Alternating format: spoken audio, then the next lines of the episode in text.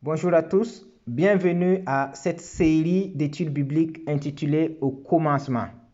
À partir de la semaine du 20 septembre 2021 et jusqu'en février 2022, nous espérons, et s'il plaît à Dieu, étudier les 11 premiers chapitres du livre des origines dans nos groupes de maison.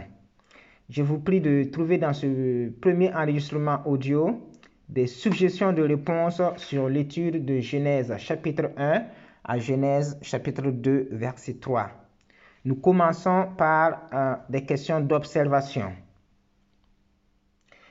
Première question, c'est qui est à l'origine de la création et comment cette création se fait-elle?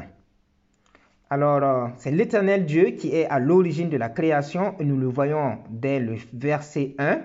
Au commencement, Dieu créa. Donc, c'est Dieu qui est à l'origine de la création et comme nous dit le psalmiste au psaume 33, verset 9, il parle et la chose arrive, il ordonne et elle existe. Donc Dieu crée par sa parole. Deuxième question, identifiez-vous la Trinité, c'est-à-dire Dieu le Père, Dieu le Fils et Dieu le Saint-Esprit dans les versets 1, 2 et 3. Lire aussi Jean 1, verset 14. Donc la Trinité est bien déjà présente dans les trois premiers versets du chapitre 1. Au verset 1, nous avons Dieu le Père à travers l'expression Dieu créa. Au commencement, Dieu créa, donc ça fait allusion à Dieu le Père. Au verset 2, nous avons l'Esprit de Dieu planait à la surface de l'eau. Donc nous avons ici Dieu le Saint-Esprit qui est mentionné. Et au verset 3, euh, nous avons euh, l'expression Dieu dit. Donc, euh, comme nous le montre Jean, en Jean 1, verset 14, Dieu parle, il parle par son, par son Fils. Et, Jean, il dit ça en Jean 1, 14, il dit, Et la parole s'est faite homme, elle a habité parmi nous, pleine de grâce et de vérité, et nous avons contemplé sa gloire, une gloire comme celle du Fils unique venu du Père. Donc nous avons dans ces trois premiers versets de Genèse chapitre 1 euh, la mention de la Trinité, Dieu le Père, Dieu le Saint-Esprit et Dieu le Fils, Jésus lui-même, qui est présent et qui n'est autre que la parole de Dieu, la parole du Dieu Tout-Puissant.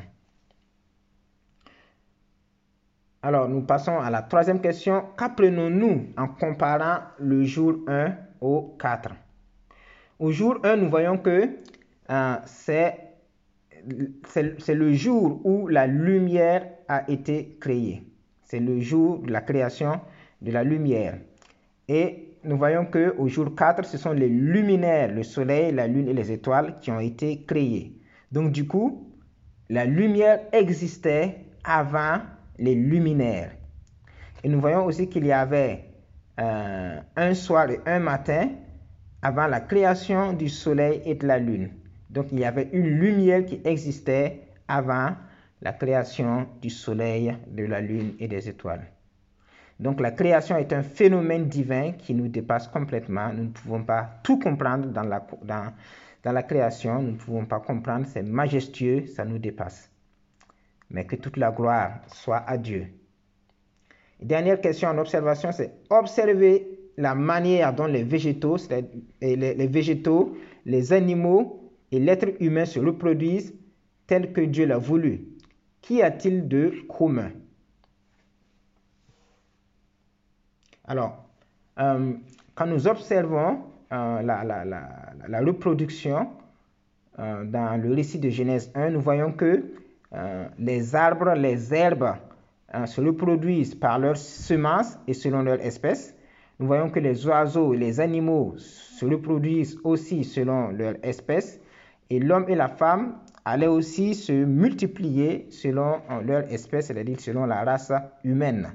Donc nous pouvons dire que chaque espèce allait et devait se reproduire selon au sein de, de sa propre espèce. Voilà. Donc nous passons aux questions de compréhension. Et la première, le récit de la création nous dévoile six jours d'activité et un jour de repos de Dieu. Comment définissez-vous la notion de jour dans la création? Est-ce une durée de 24 heures ou une époque indéterminée? Lire aussi Exode 20, versets 8 à 11.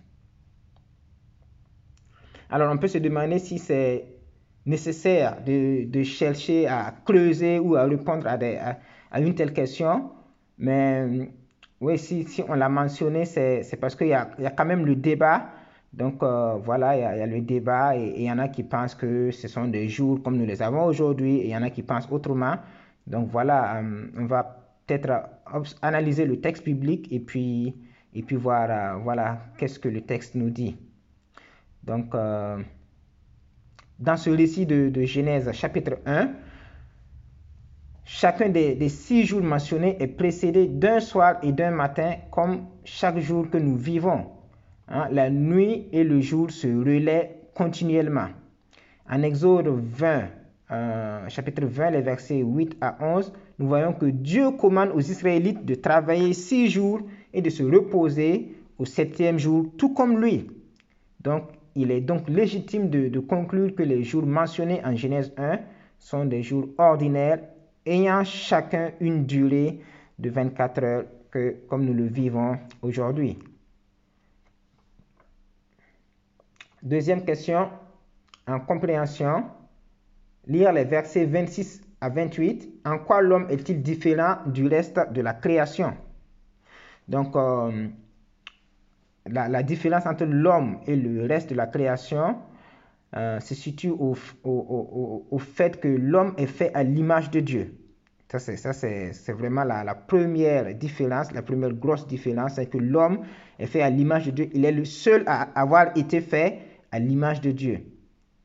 Et il a été aussi fait pour dominer sur les poissons, les oiseaux, les animaux. Et il est appelé à assujettir la terre. Deuxième, euh, troisième question en compréhension. Expliquez l'expression Dieu s'est reposé au septième jour en tenant compte d'Ésaïe 40, verset 28. Alors, le, repos de Dieu au septième jour, d'après Ésaïe 40, 28, Dieu ne se fatigue pas. Donc, le repos de Dieu au septième jour suppose qu'il avait fini son travail au sixième jour.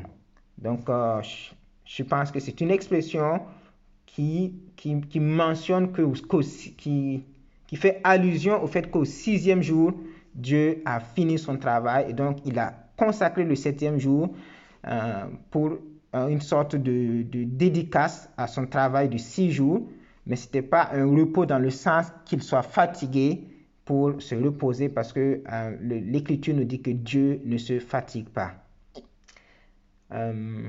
Dernière question en compréhension. Qu'apprenez-vous sur Dieu à la lecture de ce chapitre? Alors, euh, on aura euh, probablement plusieurs, euh, plusieurs apprentissages. Je, tente seulement de donner quelques éléments de réponse. Ce, ce, récit de la création nous révèle de nombreux attributs de Dieu. On pourrait citer entre autres sa gloire, sa puissance, sa bonté, son amour, il y a sa grâce, sa sagesse infinie et bien d'autres encore. On voit aussi que Dieu est un être relationnel qui se soucie de l'homme et désire son bien-être. Sa création est comme plusieurs pièces d'un puzzle qui s'embrassent et fonctionnent harmonieusement ensemble. Dieu est aussi un Dieu d'abondance. Il a créé les astres, les végétaux, les poissons, les oiseaux, les animaux en abondance.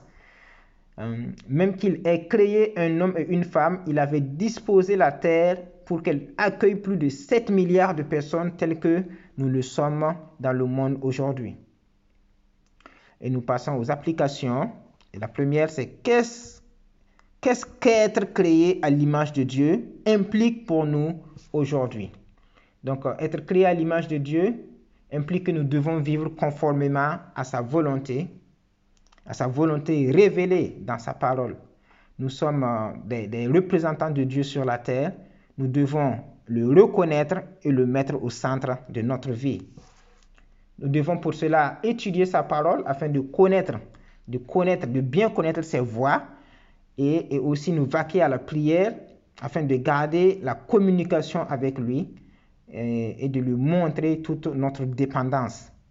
Être créé à l'image de Dieu, c'est aussi le fait d'avoir de la valeur, quelle qu'en soit ma situation financière précaire, quel qu'en soit mon handicap physique, quel qu'en soit mon trouble mental, et etc.